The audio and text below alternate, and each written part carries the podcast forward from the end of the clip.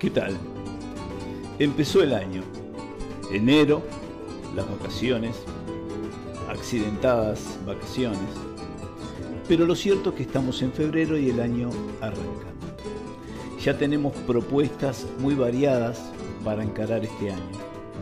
Hay talleres, cursos, dinámicas para enfrentarnos a las frustraciones, a depender de nosotros y de nuestros sentimientos y nuestros impulsos para cambiar nuestra vida.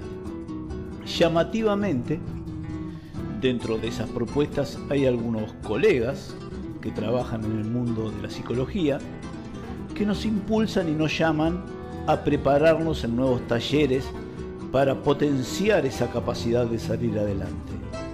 Esa motivación superpoderosa que aparentemente tiene el ser humano para derrotar a todos los impedimentos que se le presentan.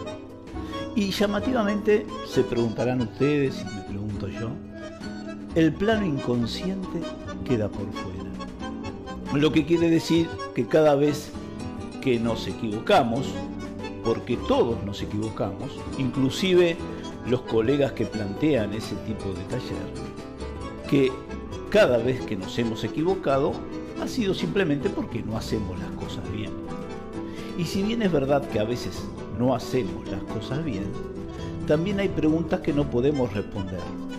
Pregúntense ustedes sobre algún hecho que no quisieron hacer, alguna persona que no quisieron amar y quisieron, alguna situación que no querían enfrentar y la enfrentaron con malos resultados, y verán que hay mecanismos inconscientes que no responden a nuestra voluntad. Al decir yo puedo, yo valgo, vamos adelante. Sobre esos planos tenemos que trabajar para enfrentar la frustración de este nuevo año con dificultades que todos ya visualizamos, con seguridad, pero no con la vana ilusión de que simplemente es decidir voy a estar bien y voy a estar bien porque millones de personas en el mundo desean estar bien y no pueden lograrlo. No por una incapacidad mental o racial, sino porque la complejidad hermosa del ser humano hace que haya diversos aspectos a trabajar para salir adelante. Y ahí sí, no temer.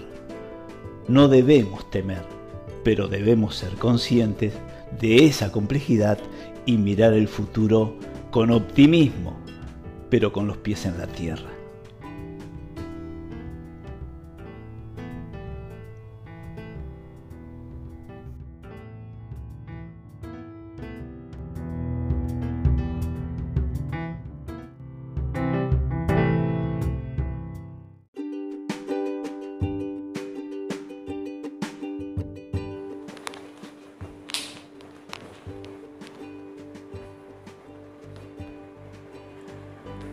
En estos días, por temas tristes de personas conocidas y que desaparecieron a raíz de un suicidio, se ha vuelto a poner en el tapete un tema que en realidad es muy candente en nuestro país y en el mundo.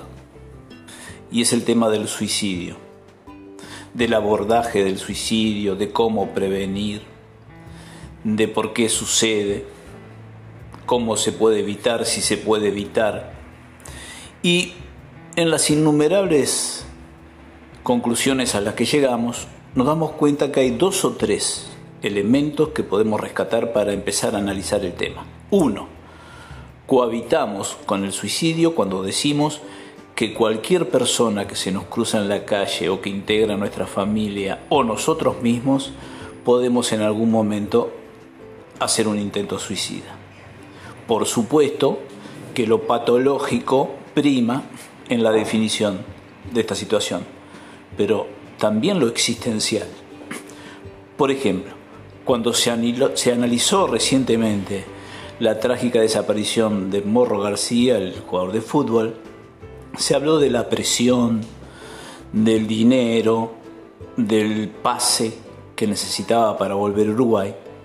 Pero lo que nos preguntamos quienes trabajamos con diversas personas en diferentes estratos sociales es qué pasa con la gente que se suicida por la pérdida de un novio, por eh, un hecho tangencial, aparentemente menor, y nos damos cuenta que el elemento desencadenante del suicidio a veces no tiene nada que ver con el ánimo suicida, ese que traemos o no incorporado en nuestro aprendizaje, en nuestro desarrollo personal, cuando aprendemos a saber cómo se resuelve un tema o cómo nos podemos sentir derrotados frente a otro tema. Y ahí está la clave. Por eso, más que hacer una estadística de por qué o no se mata a la gente, tendríamos que pensar cómo abordamos nuestras relaciones humanas, si sabemos escuchar, si sabemos ver las señales y lo que es más importante aún, si sabemos ver cuando no hay señales. Porque la principal problemática empieza cuando en la vida normal, en las actividades normal, se nos carga de ansiedad para supuestos logros o triunfos y no vemos la parte interna del ser humano que a veces puede tener un perfil patológico o simplemente un perfil de debilidad existencial que lo puede llevar a esa dramática definición.